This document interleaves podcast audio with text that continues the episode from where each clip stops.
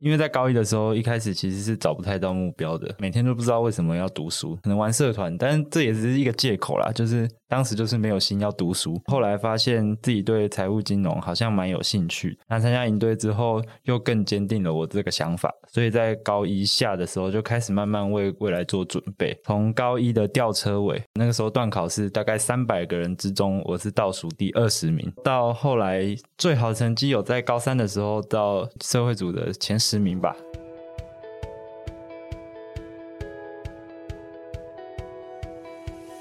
嗨，欢迎收听一零四高中职 Podcast。在学生期间，我们都经历过课业压力、升学迷惘，或者是有各种烦恼的阶段。这个节目将透过四个系列主题，与你一起探索方向，讨论课纲升学，了解科系与职业，并聊聊校园生活大小事。我们期待你听完节目之后，能够获得知识与成长，更愿意付出行动。Hello，大家好，我是节目的主持人 Lily，目前是大学刚毕业满一年的学姐。欢迎你收听科系地图的第三集。前面两集我们都是邀请社会与心理学群的学长姐来分享他们的科系。那今天呢，我们将跨入财经学群的领域，带你一起探索数字的世界。那先欢迎我们今天的来宾雨辰。大家好，我是江雨辰。我毕业于新竹国立竹北高中，后来透过职考升学，现在就读国立高雄大学的金融管理学系大三。哦，欢迎雨辰今天来到我们的节目哦。那我觉得好像需要先跟大家形容一下我眼前的雨辰，就是雨辰他是一个戴着黑框眼镜的一个男生。那我觉得他感觉就是今天来录音应该是没有很紧张，对吧？还是会有一点紧张啦。哦，毕竟是要跟我们的听众同学们分享一下他现在就读的科系。那雨辰那时候在高中是选哪一个类组？哎，我选第一类组，就是俗称的社会组。社会组哦，我自己也是社会组，但是我觉得就是以我自己的观念，或是就大家身旁的同学嘛，大家一类组的同学，好像对于数学这一科就不是非常的擅长，甚至是他可能就是因为他想要逃避数学，所以才来选社会组。哦，对我高中的时候听到这句话会非常生气。为什么身身为一个数学好的社会主人？因为我觉得社会组不代表数学一定是不好，社会组之后的科系还是会有商管学院的课程这样子。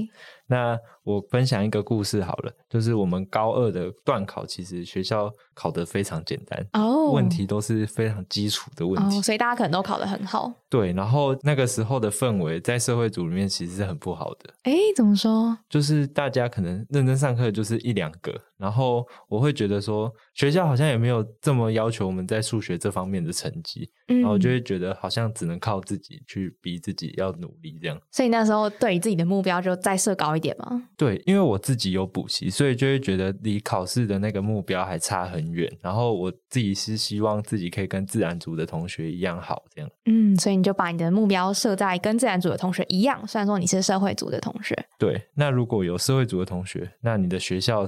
不比较不看重这方面的话，我觉得还是要坚持自己的目标。嗯，我觉得透过雨辰那个故事的话，我自己听到的一个重点，其实你应该要去定义你的目标是什么，然后你再来回头去看一下，说那我现在这个阶段我可以先准备哪一些？因为像是未来的科系，它可能就有特别采集的一些科目嘛。对啊，那甚至讲偏激一点，其实学测考出来，我的成绩也不输自然组的学生啊。嗯嗯，所以这方面不是绝对，而是看自己有没有想要努力。对对，学校的分组可能就是一个盖瓜的分类，但是你自己想要努力什么样子的科目，都是你可以去决定的。对。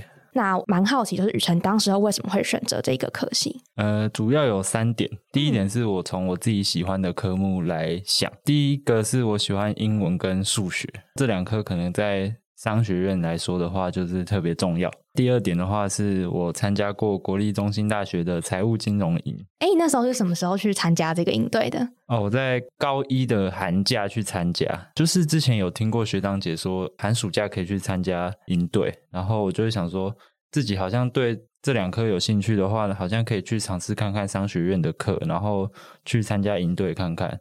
结果就发现他们的营队的内容还蛮好玩的。嗯，所以等于说你参加完这个营队，发现说，哎，好像这个是未来可以走的一个科系。对。哦，那还有其他的因素，你觉得说是让你最后确定选择你想要读这个科系吗？我觉得比较现实来说，就是想要之后的薪水可以好一点。然后我就发现说，金融产业的期望年薪好像比其他产业还高一些。哦，就是比较否未来长远的一个规划这样。对，好，那偷偷补充一下，就是呃，在应试的一个薪资情报上面啊，如果你是金融产业相关的从业者的话，它的年薪中位数大概是到八十万，对，算是一个还不错的数字嘛？哎，比起其他产业的话，嗯嗯，所以就是在未来的薪水也是你到时候选系的考量。对。那刚刚听到雨辰分享，就是你比较像是在高一参加完这个财务金融营队之后，你就比较确定自己的目标吗？是因为在高一的时候，一开始其实是找不太到目标的，然后就每天都不知道为什么要读书，嗯，就很没有动力，可能玩社团，但是这也只是一个借口啦，就是当时就是没有心要读书哦。那后来发现自己对财务金融好像蛮有兴趣，那参加营队之后，又更坚定了我这个想法，所以在高一下的时候就开始慢慢为未来做准备。那从高一的吊车尾，那那个时候段考是大概三百个人之中，我是倒数第二十名。哇哦，这个这个数字有点令人惊吓。对，然后到后来最好成绩有在高三的时候到社会组的前十名吧。哎，还蛮好奇，就你中间这个转变，是因为你那时候就是确立了你的未来科系，这种就有点奋发向上嘛？还是说中间有什么样的故事？哎，我觉得就是因为自己确定了目标，然后就开始一直激励自己，说一定要朝那个目标前进。那跟大家分享一下，我的高中是竹北高中，那它的程度大概是放在台北市来说的话，可能就是一般的社区高中，但是如果在新竹市的话，也是算前几志愿，所以说竞争程度其实不低。然后那个时候就会一直激励自己说要排名要再更往前更往前，而不是说高一的时候好像六十分就很好了。等于说你把自己的目标再设的远一点，然后高一点。对对对，不过因为后来我的职考成绩没有到非常理想，就是。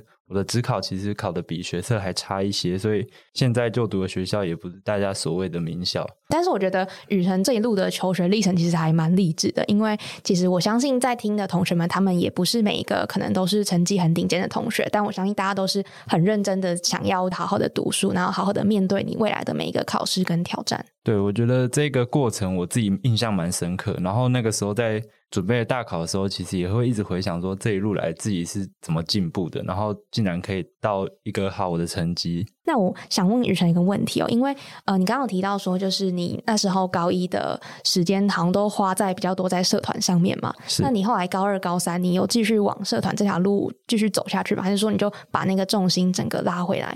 呃，刚刚讲到一个做了决定之后，然后开始往目标前进这方面，然后我有一个故事可以分享。我在高一的时候，高一下要参加社团的干部甄选，那不过因为我那个时候觉得自己好像在读书跟社团这方面要抉择，所以我就跟自己打了一个约定，说某一次段考我一定要考到超过。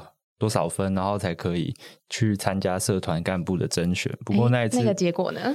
那一次的结果就是跟高一的段考一样，就是考得很差，然后 自己也低潮了一阵子。不过因为是自己跟自己的约定，好像还是要达成这样子。嗯，所以所以你后来就是放弃了社团的一些活动。对我后来就是连甄选都没有参加，那高二就开始认真读书。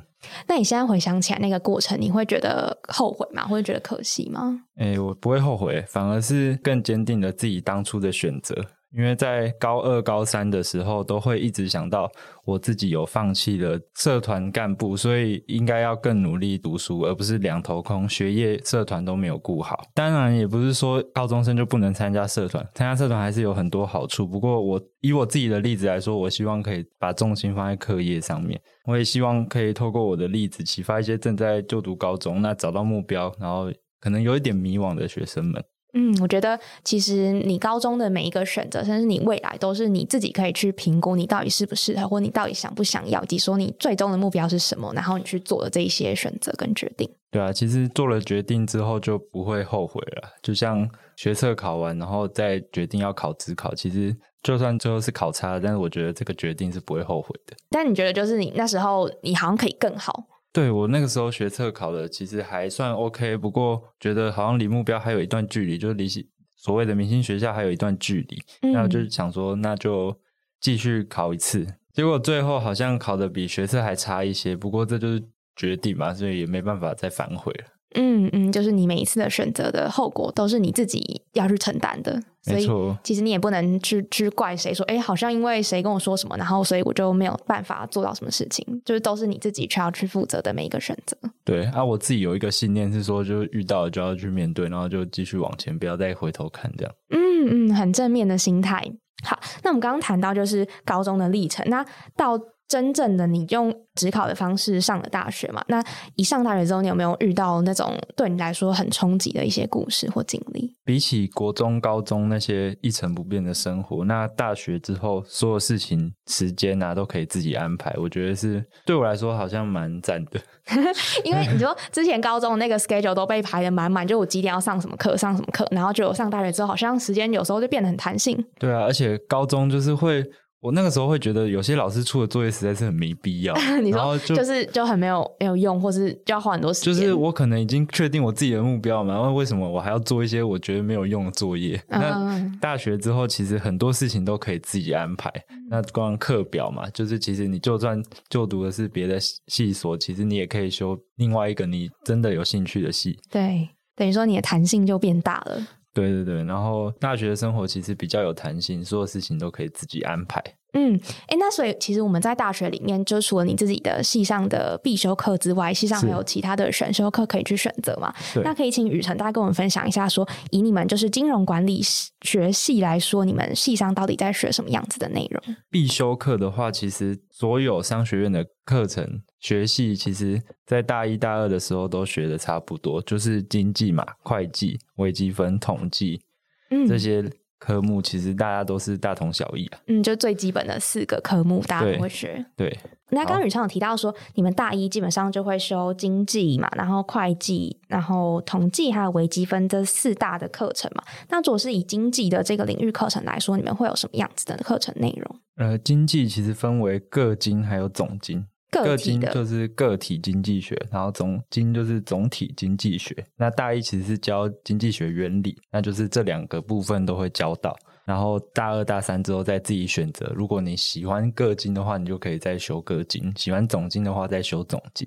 哦，哎，那其实经济学是不是同学们在高中的时候，大概的公民课上面就会学到一些基本的，比如说供给跟需求相关的一些理论？是我在高二下的时候，那时候印象蛮深刻的，因为我自己已经确立目标了嘛，那我就觉得，呃，高中公民竟然讲到了经济学，我就应该要把这个学好，不然我之后考大学要怎么跟人家竞争？哦，所以那时候就特别花很多心思把这个观念或是这个理论搞懂。对啊，然后老师好像有讲错的部分，我还跟他吵架。那如果收听是我高中同学的话，你应该印象蛮深刻的。是在班上直接就跟老师杠上了吗？对啊，我就觉得他讲的是错的啊。那最后的那个结论呢？嗯，就是他还是觉得他是对的啊、哦，好，那就就那是就算了，嗯分数是他在打。那就是因因为高中有学过嘛，然后自己也觉得蛮喜欢的。所以等于就是你相互印证说，哎，我就是对于这个科系的内容，就是未来我想读的东西。对啊，那其实经济就是在讲说个人或者是总体一堆人的消费行为，嗯嗯那就对这些行为做分析，这样子。那针对就是会计学的话，这个课程大概是什么样子的内容？嗯，它其实就是在了解企业内部的财务状况，有点像我们在记账，就是我们可能今天买了一个东西，就买了一瓶牛奶，如果换到公司的角度来话，他就可能买了一个厂房，嗯，然后就是你要在记录，然后就是发现他公司最近的财务状况如何这样子。哦，等于说你学会计学，你就可以看懂这个公司它的营运或是财务报表的这些相关的资料。对，然后讲一个热腾腾的，好了，就是我们昨天有去采访上市贵公司的主管、哦，财务经理，然后他是说，如果你未来是想要进入到一般产业的话，就不是一般金融业的话，嗯，可能是制造业啊、服务业的话，这些一般产业其实相当重视会计这一科。嗯，因为其实如果你未来就算就是你想要从事一些比较高阶的经理人的话，有一些呃成本相关的概念，可能就是你必须要知道的。对对对，然后尤其是一般产业，那个主管有跟我们说这样子。然后非常强调一般产业，那这种是以就是你们刚刚提到的财经相关，这个就是必备的一个技能，对吧？对，好，那刚刚好提到说，就是微积分跟统计这两门课程，我相信听起来对于高中同学可能是还蛮可怕的两门课。那对于雨辰来说，你会怎么样去形容这两个课程？呃，我觉得这两个科目就像是我们金融管理学系的数学课。哦那高中有些人选择社会组会觉得自己数学不好，然后才选择社会组。嗯但是我们学财务的，就是会不断的用到一些数学，然后会有一些模型嘛。那这两个科目其实就是教一些基础之后一定会用到的技能。嗯，所以大家就是逃不了，就是你的数学的这一块能力的培养，一定要具备基础的能力。对，当然不是说你一定要非常厉害，但至少你重点的科目一定要会啊。那你刚刚有提到说，就是数学能力不一定要很好嘛？那在高中期间有没有一些特别的章节，你觉得是同学们基本上就要把它弄清楚或是搞懂的？我刚刚有讲到说，不一定每个章节都一定要很会，但是我觉得重点章节还是要经手才能，例如什么样子？因为呃，像指对数啊，然后等比级数，那统计这方面其实都会在微积分跟统计里面应用到。那微积分跟统计学了之后，我们就要应用于经济学、财务管理或者是投资学，所以其实就是数学能力还是算蛮重要的。嗯，刚刚雨辰提到这几个章节都是还蛮基础的概念嘛，就是你如果这个基础没有打好的话，你后面的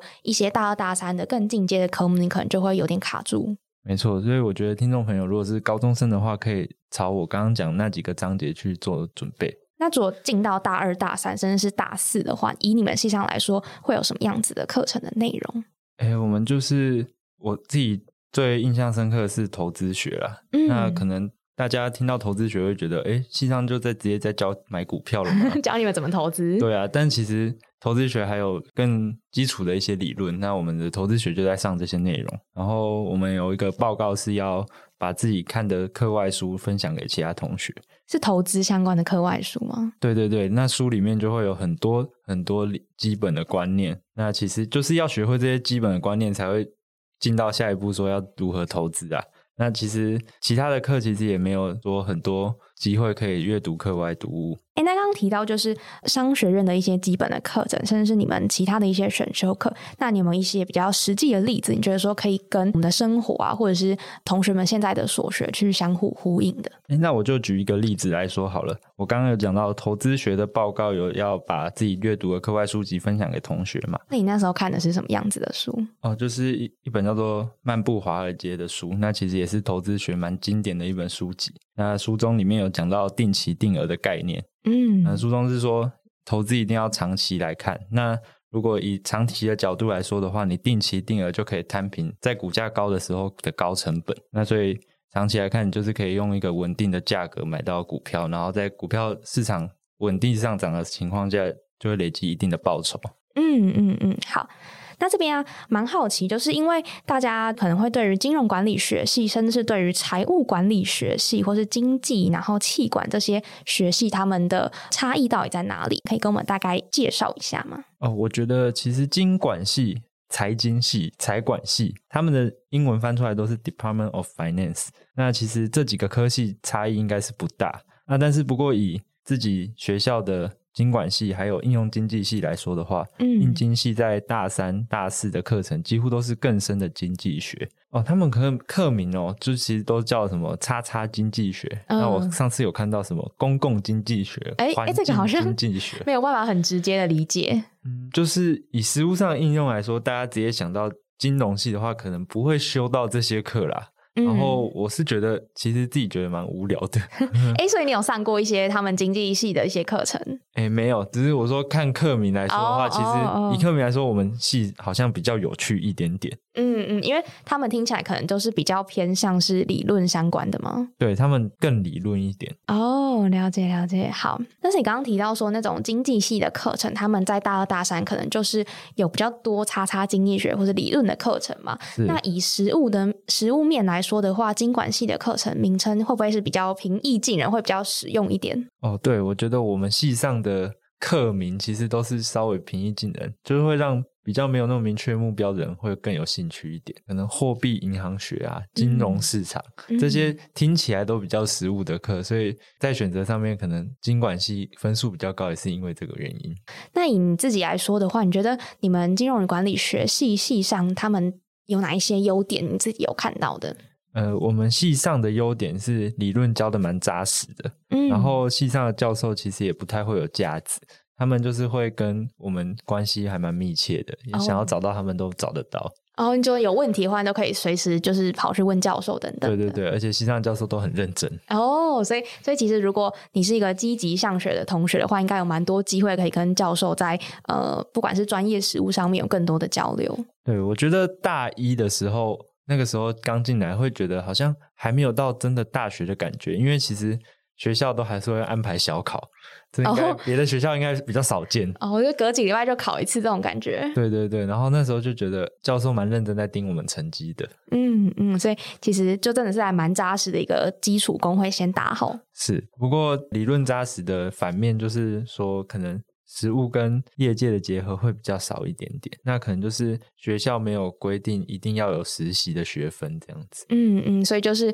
呃，基本上如果你们同学有去实习的话，都是自己去找的，对对对真的还蛮看大家的时间或是自主性。对对对，那如果自己有安排实习的话，我觉得这也是练习自己要安排自己的生活。那你自己在大学期间，你还有尝试就是除了实习之外的其他的活动啊，或是不同的经历吗？呃，我有参加系上的系篮，还有系学会。嗯那我系篮是担任队长，系学会是担任活动长。哦，听起来两个角色都是非常花时间的一个干部。对，那系队就是我自己从小到大一个小梦想了，哎，怎么说？因为我从小就非常喜欢打篮球、看篮球。那也嗯因为自己能力不是说真的到校队或怎么样的等级，可是我觉得加入系队就是只要有兴趣就可以加入，这个一圆我小时候的梦想。哦，了解。那系学会的部分就是大二的时候参加，然后担任活动长，那就是负责统筹规划系上的活动这样子。啊、我这边可以帮雨辰补充一下，就是他有担任我们一零四另外一个 podcast 节目，就是《青春通识课》的第四十一集的来宾。那如果说我们现在的听众朋友对于说他在大学的系学会的一些经验有想要更多的了解的话，也欢迎大家就是可以去收听这一集。对，然后我自己课间的时间会有小空档，是担任教育部的数位学办，哎，所以他其实时间上面就是还蛮弹性的吗？嗯，就是每周大概一个半小时到两个小时，其实就是一个小空档啊。嗯，然后我不想要白费掉，哦，因为大学有时候你那个排课就会有不同的空档，就可能没有事情做，或者你不知道干嘛。对对对，所以我就去参加教育部的计划，这样子，那就赚取一点点额外的零用钱。嗯，所以其实大学期间还有蛮多的多元的尝试，大家可以去试试看，就不是只有局限在你系上的专业有相关的，这些都可能都是你未来探索的一些养分。对，没错。那我也帮听众朋友询问一下好了，你觉得有哪一些就是比较特别的能力或者是特质，会比较适合读金融管理学系，或是整个财经学群来说？呃，我觉得对数字敏锐是必须的，因为像刚刚前面讲到，数学不能太差嘛，不能说看到数学就头晕啊，就想睡 觉。这肯定不适合。对对对，因为毕竟我们的科目上面都是数字，所以你必须对数字有一定的兴趣。嗯，那如果是以个性方面的话，个性方面，我自己对我同学的观察来说的话，我觉得他们都蛮谨慎，然后务实，就是比较嗯守规矩一点点。哦，就是因为就是你们处理的就是数字财务方面的东西，那如果说你一个不小心你没有注意到，它可能就是几百万上下。对，那我也是看了他们，发现说，哎，会不会是读了这个科系，个性就变成这样子，然后有可能是就是互相影响的概念有。点潜移默化的感觉。嗯嗯嗯。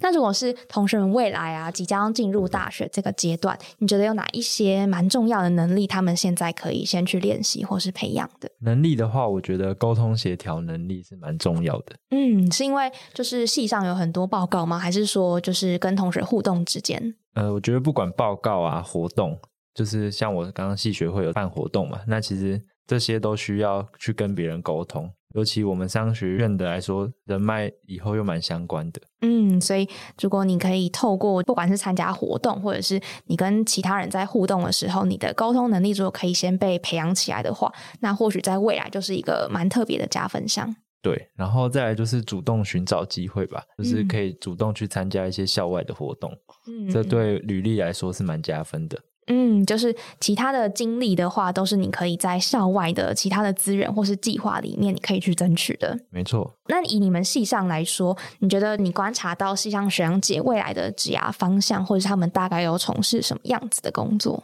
呃，目前看到大部分学长姐会继续升学，哦都在在考研究所。在网上读一个研究所，对对对，那也是财经相关的吗？嗯，可能研究所方面其实分为大概三样，就是气管所或者是财经所或者是经济所。嗯，那我看到的大部分可能还是目标会是财经所。哦，那是因为说，就是未来你们会从事的一些工作，主要对于学历的要求是有一定的程度吗？还是说我，觉得如果目标是想要当到主管的话，可能还是要有研究所的学历，嗯而且是可能校名要越好是越棒的。哦，所以大家都还是会希望说，在进入职场前，自己可以先把学历这一块先补起来。没错，那当然不是说只有学历，可能校外的一些活动的经历也是蛮重要的。哦，哎，那如果是证照这一块的话，你自己觉得它是一个加分项还是必要项？证照的话，这边可以跟大家分享一个故事，是我们系主任在大一教我们会计的时候有讲过。呃，证照不一定是代表能力，就是我可能考这个证照就不代表说我很厉害，但是可以用来证明说我这个人是很积极的。嗯，代表说你真的就是想往这个领域或是这个专业迈进，所以你先去考了一个证照，然后我再来应征或是投递这个履历的工作。对我之前有听过讲座，是说有些公司是说你进去的时候才要考取，但是如果你先考取的话，可能就可以用来加分这样。而且真正在上班之后，可能也比较不会有这么多有空的时间可以去认真读书这样。哦，因为每一张证照应该就是你考取或是准备的时间都还蛮长的嘛。嗯，不会说整好几个月的啊、但是还是要有一定的时间在准备，所以就是会觉得可以先考比较好。那如果同学们现在对于财经学群有兴趣的话，在学科上面，你觉得他们可以有哪一些的准备？以高中生来说的话，我觉得数学跟英文是最重要的，也嗯呼应我刚刚最一开始的读这个系的动机。那数学方面，就是把我刚刚讲的那些重点章节都要精熟。英文方面，我觉得可以大量的累积单词量。嗯然后就是阅读的话，可以不用设限，说杂志啊，或者是一定要课本的东西。其实新闻啊，一般的参考书的阅读测验，其实都是一个很好的养分，那就是慢慢累积起来。因为英文这种东西，不是说读一下子就可以变得一百分。那刚刚有提到说，在英文能力这一块，的确是可以先提早做准备嘛？是因为说你们自己系上有蛮多的原文书吗？或者是其实在英文能力上面有蛮多的参考资料等等，都是国外过来的？呃，我觉得上大学无可避免就是遇到原原文书啦，然后嗯在读原文书，其实我的程度不是说特别弱，但是自己读起来还是会有点吃力。嗯，然后如果有用中文的老师，我就会觉得，哎，好像还不错诶，读起来比较快乐。遇到救世主。对对对，但如果原文书的话，好像可以更直接知道作者在表达什么。嗯，因为有时候他的那个中文翻译可能会有一点小小的误差，或是没有这么准确。对啊，所以他还是有他的优点这样。嗯，所以鼓励同学，如果现在的英文这个科目，如果是你觉得还蛮拿手的话，你可以再多花一点心思在对于未来的一些准备上面，因为其实并不只限于财经学群，甚至是出社会之后不同的工作上面，他们对于英文的能力，如果你有一定的程度的话，当然是越好的。对啊，对啊。那最后一个问题啊，你觉得在高中期间最重要的事情是什么？嗯，我觉得可以培养时间规划的能力，嗯因为像我刚刚说了，一到大学，所有的时间都是自己的安排。对，那我觉得高中的时候，其实有一小部分的时间是可以自己拿来规划的嘛。那其实我就觉得可以拿来练习时哦等于说。等于说你的晚自习呀、晚上的时间，甚至是你的假日的时间，你可以试试看，你可以先排排看你的行程。啊那这边分享一句之前听到学姐讲的话，她是说，如果你事情都排得很满的话，其实成绩比较不会太差。哦，因为大家都会想说，呃，你可能玩社团玩得很满啊，这样子怎么有时间读书？但其实如果你是一个善于时间规划的人的话，其实所有行程都是被安排好的，那也比较不会有时间去耍废。哦，等于说你都很清楚知道说你你下一个行程是什么，那你就不会白白的把这个时间浪费掉。对啊，我可能睡个午觉就没了，可能有时候趴一下趴下去就，哎，怎么又晚上了？哦，那还有其他的，你觉得想要给学弟妹的一些建议吗？我觉得表达意见也是很重要的，高中生可以不用怕说话。嗯，不用怕讲错。对对对，就是去练习多表达，去跟同学平常在报告的时候就要把握这种机会。